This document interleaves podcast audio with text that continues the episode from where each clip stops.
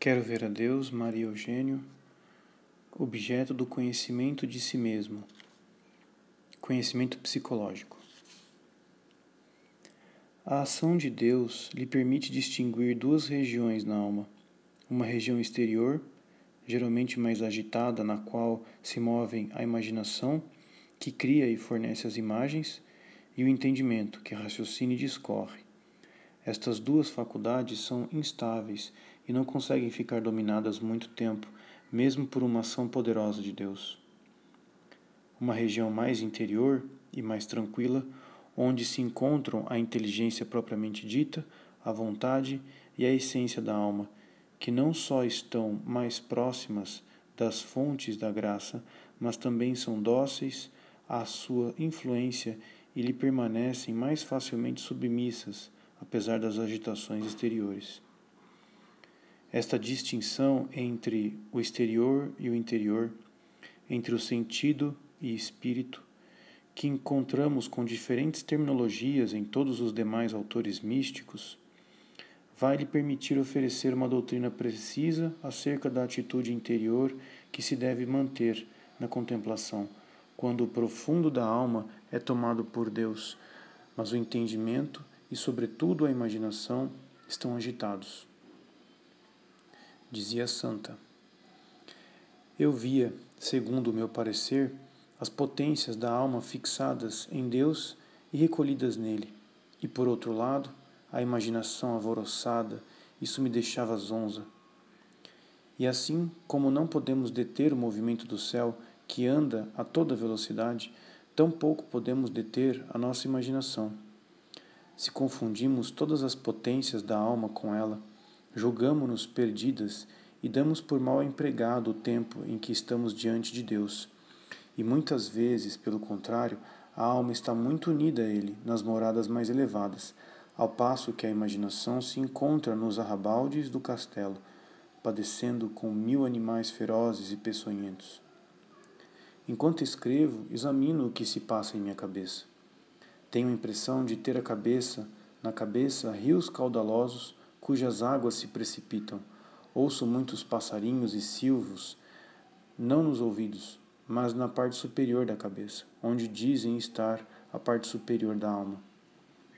Com efeito, mesmo este grande zumbido que tenho na cabeça não me atrapalha a oração nem me impede de escrever.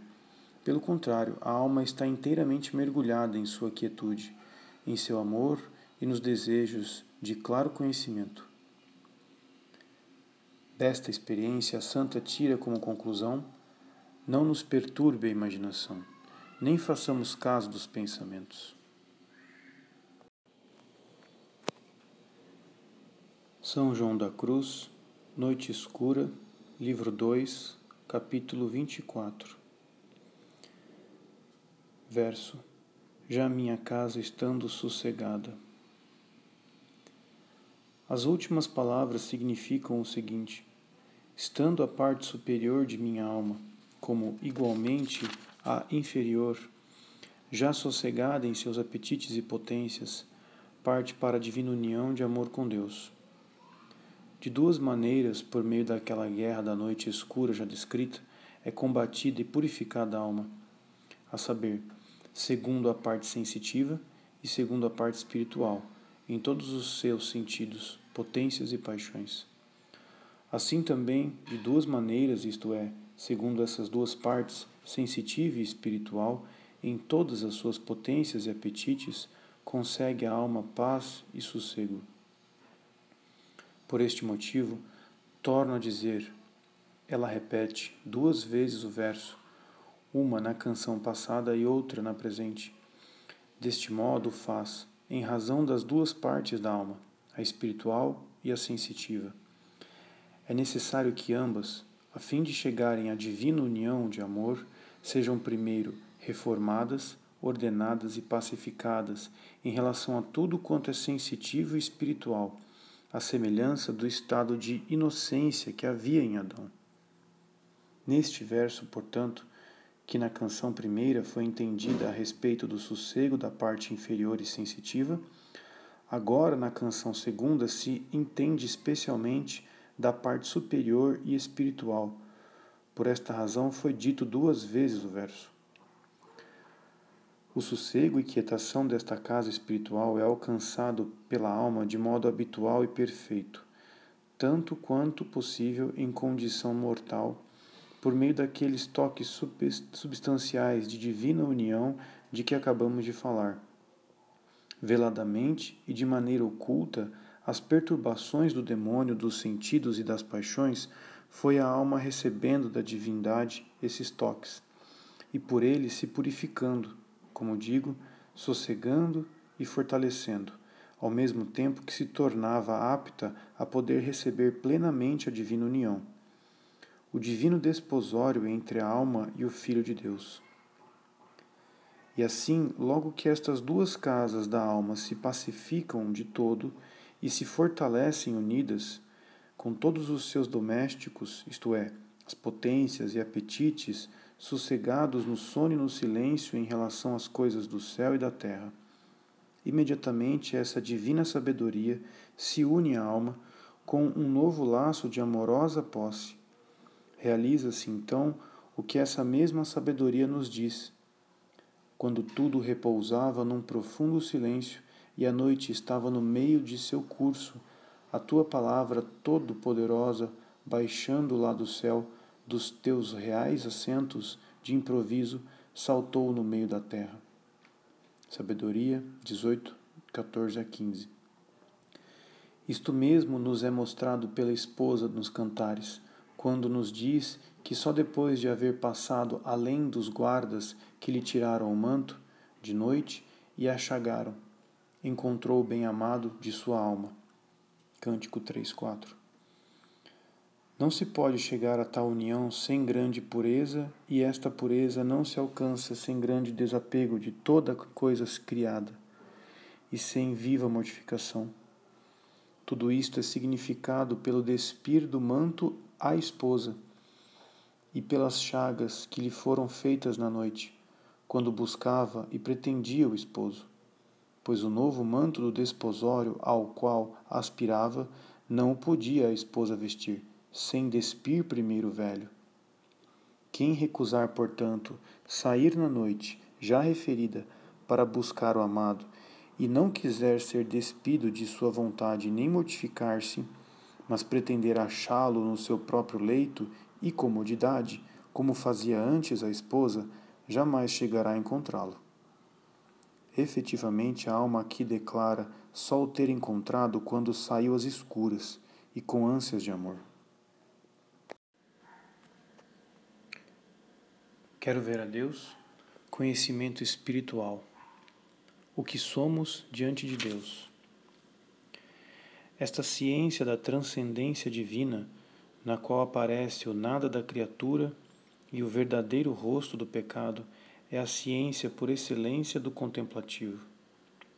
Que contemplou ele, se não conhece Deus? E se não conhece o seu nada, significa que não encontrou Deus pois quem verdadeiramente chegou a Deus experimentou no seu ser a pequenez extrema e a miséria profunda da nossa natureza humana.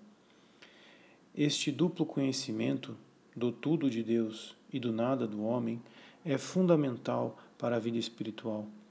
Desenvolve-se como ela, com ela, e no dizer de Santa Ângela de Foligno, no seu grau eminente, constitui a perfeição cria na alma uma humildade de fundo que nada poderá perturbar. Coloca numa atitude de verdade que atrai todos os dons de Deus.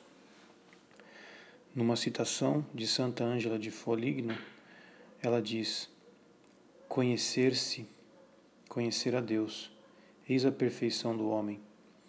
Aqui a imensidão total, toda a perfeição e o bem absoluto. Ali, nada.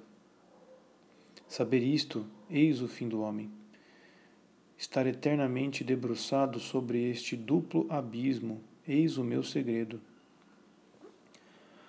Ao ler os escritos de Santa Teresa, tem-se a impressão de que ela está constantemente debruçada sobre esse duplo abismo.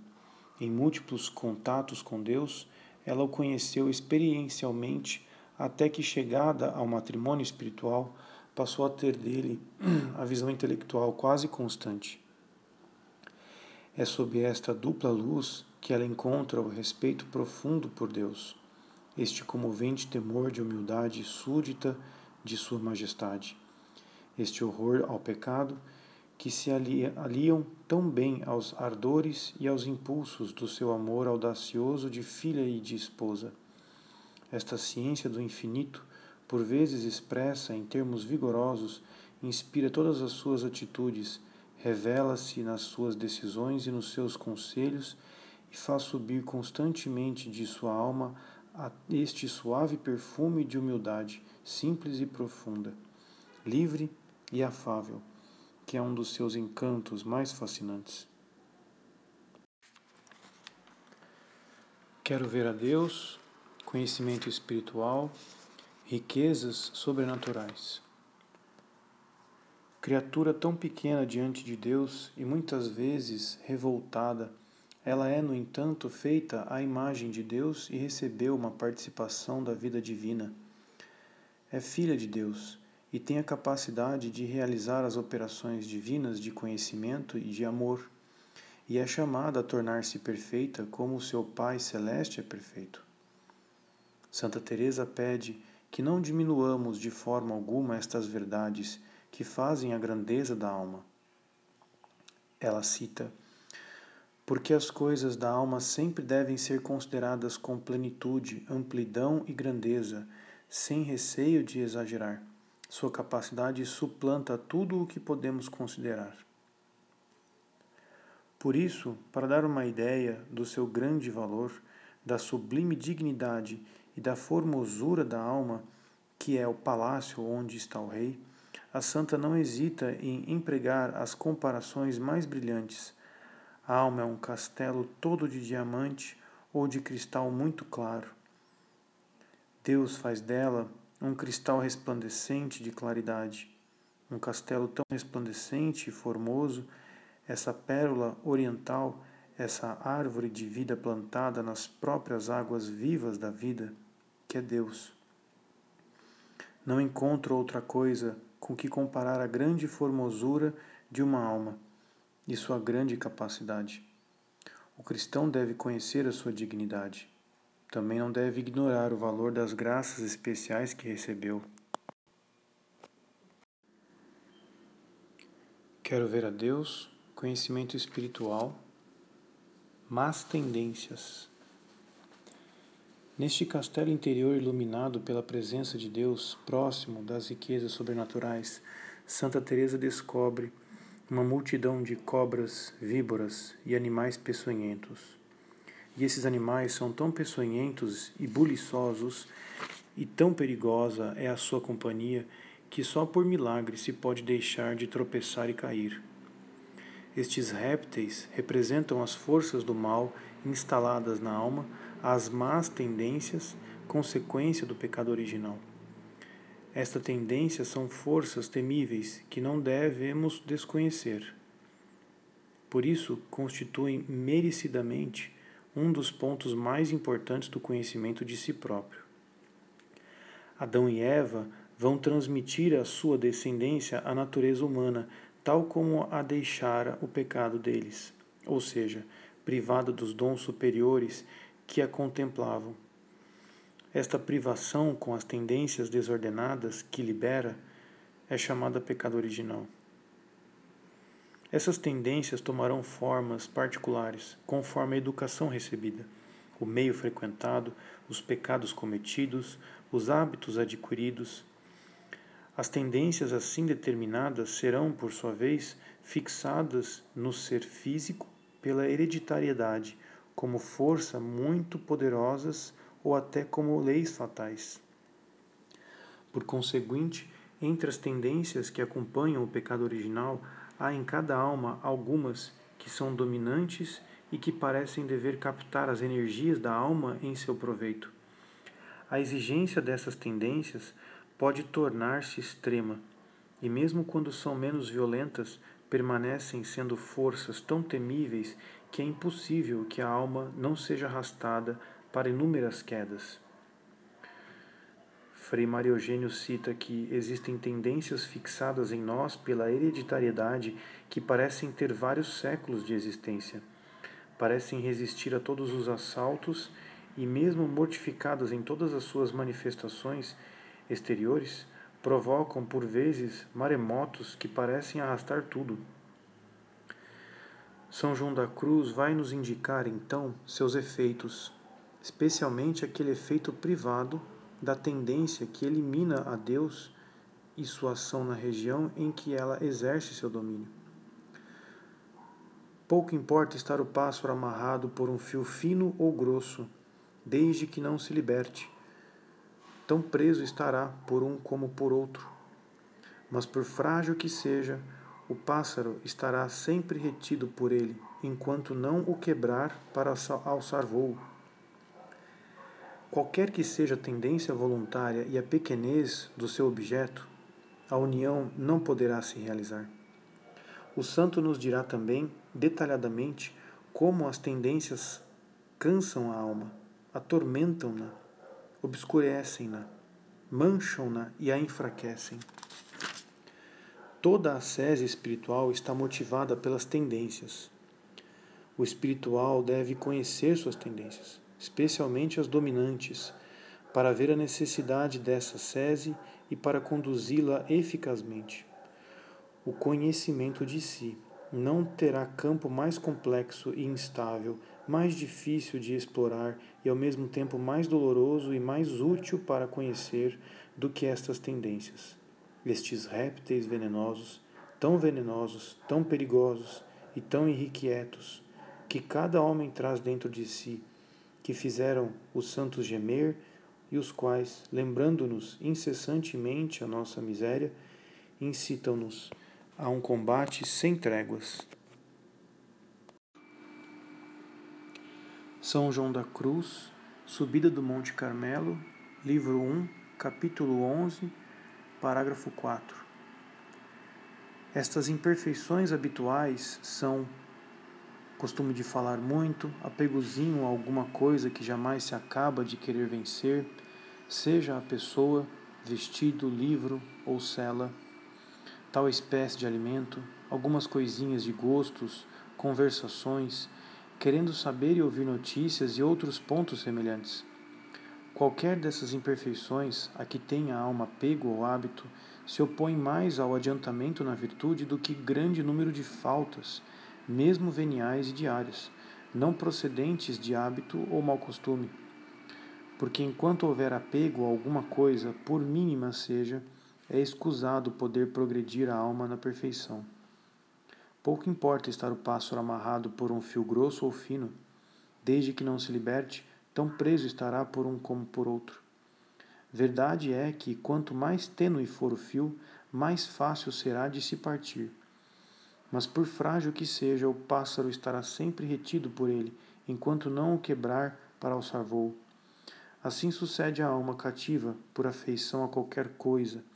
Jamais chegará à liberdade da união divina, por mais virtudes possua. Os apetites têm ainda com relação à alma a mesma propriedade que tem o peixe, chamado rêmora, em relação ao navio ao qual se agarra. Não obstante o seu pequeno tamanho, detém o navio, como alguns dizem, na própria marcha, impedindo-o de chegar ao porto. É lamentável ver certas almas semelhantes a navios ricamente carregados de boas obras, exercícios espirituais, virtudes e favores celestes, sem coragem para vencer completamente algum pequeno apego ou afeição ou gosto natural, que é tudo o mesmo, e por este motivo nunca vão adiante nem chegam ao porto da perfeição, e apenas bastaria um esforço corajoso para quebrar completamente aquele fio de apego que a prende, ou arrancar aquela rêmora de apetite que a detém.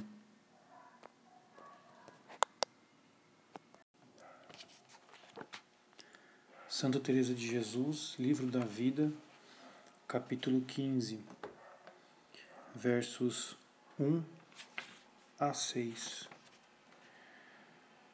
Voltemos agora ao nosso propósito.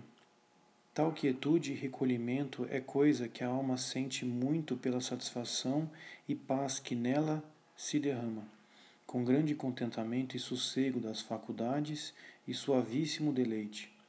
Como nunca foi além, parece-lhe que nada mais resta a fazer, e de bom grado diria com São Pedro que sua morada fosse sempre ali. Não se atreve a se mexer nem se agitar, com temor de que lhe escape das mãos aquele bem. Por vezes nem quisera respirar.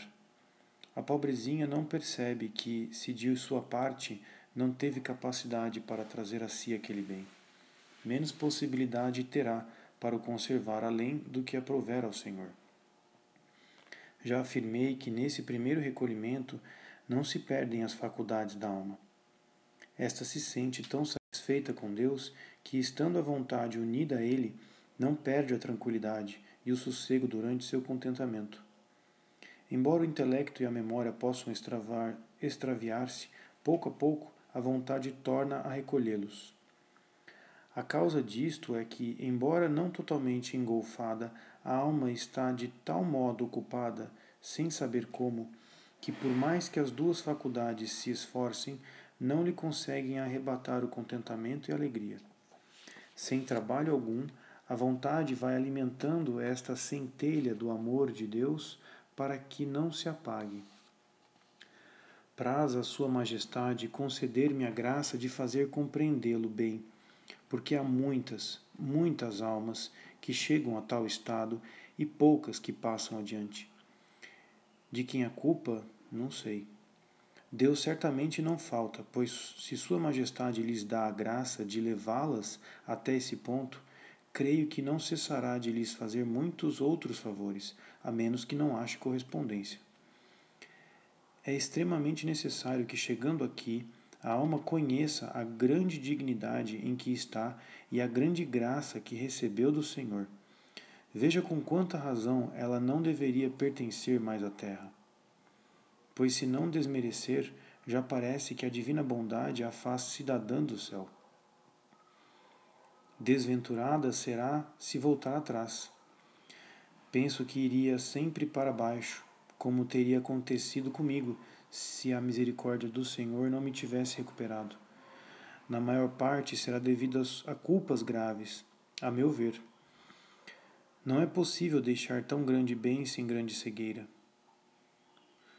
As almas às quais Sua Majestade haja feito tão imenso benefício, elevando-as a essa graça, rogo por amor do Senhor que se conheçam e se tenham em muita conta, com humildade e santa presunção, para não retornarem aos manjares do Egito. E se por sua fraqueza, sua maldade ou seu natural mesquinho e miserável caírem como eu, tragam sempre diante dos olhos o bem que perderam e andem alarmadas e temerosas. Justo é que temam, pois se não tornarem à oração, irão de mal a pior. Verdadeiramente chamo eu queda e das almas que rejeitam o caminho por onde ganharam tanto bem. Falando a estas, já não lhes digo que não ofender, ofendam a Deus nem caiam em pecados, embora seja muito razoável que deles se guarde quem começou a receber tais favores. Mas enfim, somos miseráveis. O que lhes recomendo com insistência é que não deixem a oração por este meio compreenderão seu estado e alcançarão do Senhor arrependimento e fortaleza para se levantarem. Creiam que, afastando-se da oração, ficarão, a meu ver, em perigo. Não sei se me explico bem. Julgo por mim. A oração de quietude é, pois, uma centelhazinha do verdadeiro amor que o Senhor começa a acender na alma. Quer dar-lhe a compreender que coisa é esse feliz amor? Essa quietação, esse recolhimento, essa centelhazinha é obra do Espírito de Deus. E não gosto, e não gosto produzido pelo demônio ou procurado por nós. A quem tem experiência é impossível não compreender imediatamente que se trata de algo que não podemos adquirir. Acontece, porém, que a nossa natureza é tão ávida de manjares saborosos que tudo quer provar. Mas fica logo completamente fria, e por mais que queira atear o fogo para alcançar esse gosto, antes parece que deita água para o apagar. Quanto à centelhazinha posta por Deus, faz muito ruído, por pequenina que seja. Se a alma não a extingue por sua culpa, é a centelha que começa a atear o grande fogo, lançando labaredas do grande amor de Deus que Sua Majestade faz lavrar nas almas perfeitas, como direi no devido lugar. Esta centelha é um sinal de garantia que Deus dá à alma de a ter escolhido por grandes coisas, se ela se dispuser a recebê-las. É dom especial, muito maior do que eu poderia dizer. Sinto grande lástima porque, repito, conheço muitas almas que chegam até aqui. As que passam adiante são tão raras que sinto vergonha de dizer.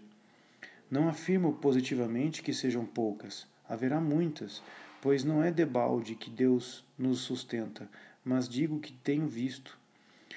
Quisera com muita instância avisá-las de que procurem não esconder seu talento.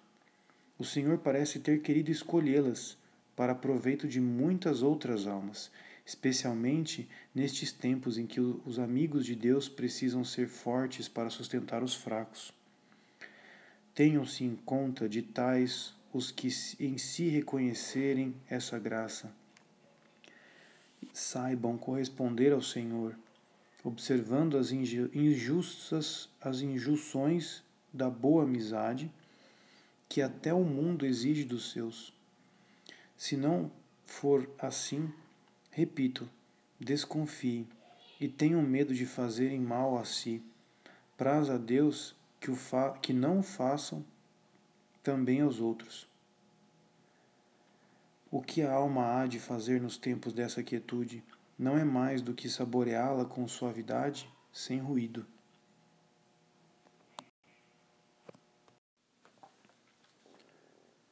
Quero ver a Deus. Como adquirir o conhecimento de si mesmo? O que ficou dito anteriormente bastaria para responder a esta questão. É a ação de Deus na sua alma que revela a Santa Teresa a estrutura do mundo interior, é a luz de Deus que lhe descobre o que ela é, o valor das riquezas sobrenaturais e o caráter nocivo das tendências. A conclusão é clara. É na luz de Deus que a alma aprende a se conhecer. Este ponto importante da doutrina espiritual da Santa Teresa merece ser sublinhado em uma citação de Castelo Interior, no, nas primeiras moradas, segundo capítulo, verso 9 a 10, ela diz: Não sei se falei bem claro. É tão importante este conhecimento de nós mesmas que não quisera jamais descuido neste ponto, por elevadas que estejais nos céus. Enquanto vivermos, vivemos nessa terra, não há coisa que mais importe para nós do que a humildade. Torno a dizer: é muito bom, é sumamente bom entrar primeiro no aposento do conhecimento próprio antes de voar aos outros. É este o caminho. Se podemos ir por estrada segura e plana, por que desejar asas para voar? Tratemos, pelo contrário, de progredir no primeiro aposento, aprofundando o conhecimento de nós mesmas. Se não procuramos conhecer a Deus, jamais acabaremos de nos conhecer a nós mesmos. Olhando-lhe a grandeza, percebemos nossa abjeção. Contemplando-lhe a pureza, vemos nossa sujeira. Considerando-lhe a humildade, conhecemos como estamos longe de ser humildes. Há nisso duas vantagens. Primeiramente, Claro está que uma coisa branca parece mais alva junto a uma preta, e pelo contrário, uma preta junto a uma branca. Segundo, nossa inteligência e nossa vontade se enobrecem e se tornam mais aptas para todo bem, pelo fato de se ocuparem ora de si, ora de Deus. Há, muito há muitos inconvenientes em nunca sairmos do lodo de nossas misérias. Falando há pouco dos que estão em pecado mortal, dizíamos como são lodosos e fétidos os charcos de suas águas. Aqui não acontece o mesmo, embora, Deus nos livre, as águas não sejam tão poluídas. É apenas uma comparação. Se ficarmos sempre metidos na miséria de nosso barro, nunca dele brotarão arroios limpos, sem a lama dos temores, da pusilanimidade, da covardia, de pensamentos como os seguintes: abre aspas. Estão me olhando, não estão me olhando? Por este caminho não, não me sairei bem. Ousarei começar aquela obra? Será soberbo uma pessoa tão miserável como eu tratar de assuntos tão altos como oração? Vão me achar melhor que os outros porque não sigo o caminho de todos. Não são bons os extremos, ainda em matéria de virtude. Como sou tão pecadora, cairei de mais alto. Talvez não vá adiante e faça mal aos bons a uma como eu, não convém singularidades. Valha-me Deus, filhas, quantas almas terá o demônio arruinado por este meio, torcendo o conhecimento próprio, tudo parece humildade. Todos os danos provêm de não nos conhecermos devidamente. Não me espanto desses e de outros males, ainda maiores, que se podem recear, pelo fato de nunca sairmos de nós mesmas. Por isso vos digo, filhas, ponhamos os olhos em Cristo, nosso bem. Dele e de seus santos aprendamos a verdadeira humildade. Nosso intelecto se enobrece e nosso conhecimento próprio não nos deixa rasteiros e covardes.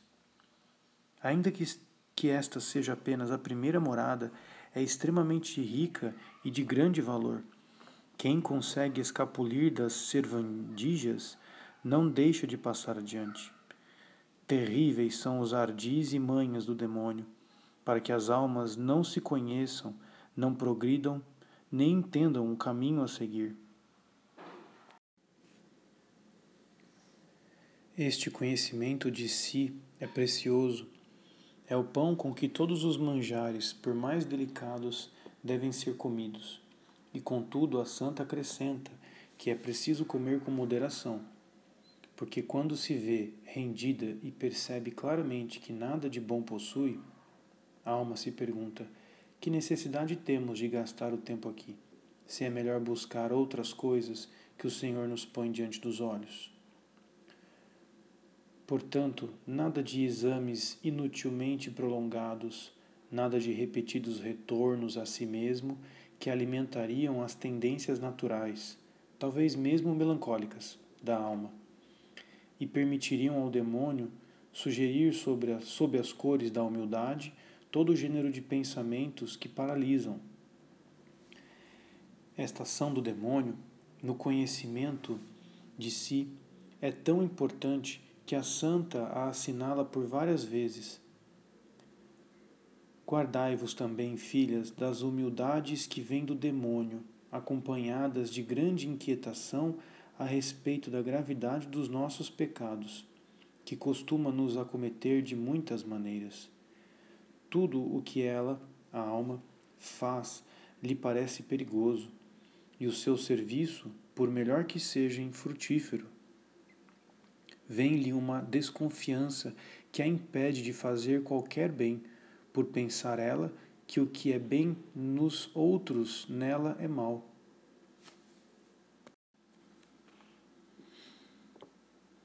Como distinguir a luz de Deus da luz do demônio e as formas de conhecimento próprio que delas procedem? Santa Teresa nos dirá, porque nestas questões importantes, mas delicadas e muitas vezes sutis, a exatidão é muito útil. A humildade não inquieta, não desassossega, nem deixa a alma em alvoroço, por maior que seja ao contrário, vem com paz, com contentamento e tranquilidade. Mesmo que a pessoa, por se considerar ruim, entenda com clareza que merece estar no inferno, afligindo-se e tendo a impressão de dever ser justamente condenada por todas as pessoas, quase não ousando pedir misericórdias. Se a humildade for boa, esse sofrimento trará consigo uma suavidade e uma alegria de que não gostaríamos de nos ver privadas. Quando a humildade é assim, não traz alvoroço nem angústia, mas amplia o coração, tornando a alma capaz de servir mais a Deus. Aquele outro sofrimento tudo perturba, tudo agita, revolve a alma, inquieta e é muito penoso. Creio que o demônio pretende com isso que pensemos ter humildade e, se puder, levar-nos a desconfiar de Deus. Eis-nos bem longe, quase na extremidade oposta do egocentrismo estéril, seguido pelo seu cortejo de sonhos vagos e análises sutis, por vezes de introspecção angustiadas e de vãs ostentações de si mesmo, tantas vezes ridículas e sempre orgulhosas. Santa Teresa não quer conhecer-se senão para melhor servir e alcançar a Deus, que é um amigo da ordem e da verdade. Adquirido sob a luz de Deus, este conhecimento de si desenvolve-se com o próprio conhecimento de Deus, mescla-se com a humildade e quer explore a estrutura da alma, quer revele ao homem a sua pequenez diante das grandezas divinas ou a sua misericórdia pecadora visa tão somente a fazer reinar a luz e a triunfar a verdade.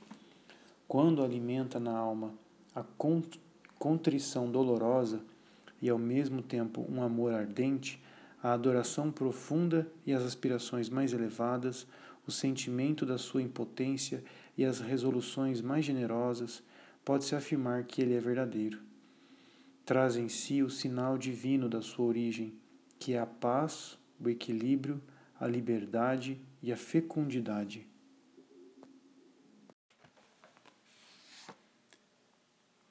Livro da Vida, capítulo 15, parágrafo 14.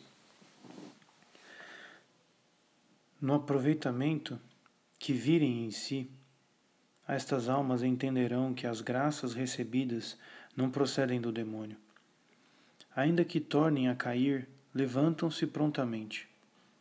Isto é um sinal que lhes fica de que ali esteve o Senhor, além de outros que agora direi.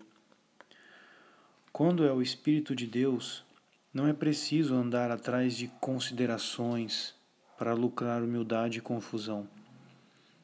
O Senhor mesmo as dá, de maneira bem diferente da que podemos granjear com as nossas consideraçõezinhas.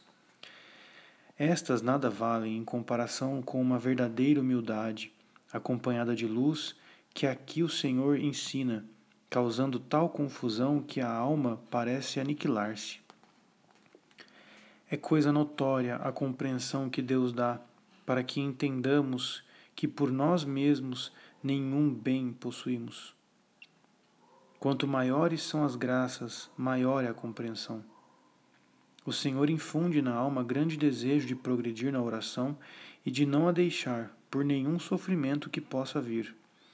Faz que ela a tudo se ofereça, inspira-lhe segurança com humildade e temor de que se há de salvar. Livrando-a do temor servil, dá-lhe temor filial muito maior. A alma percebe que inicia um amor com Deus sem interesse próprio algum deseja momentos de solidão para fruir mais desse bem.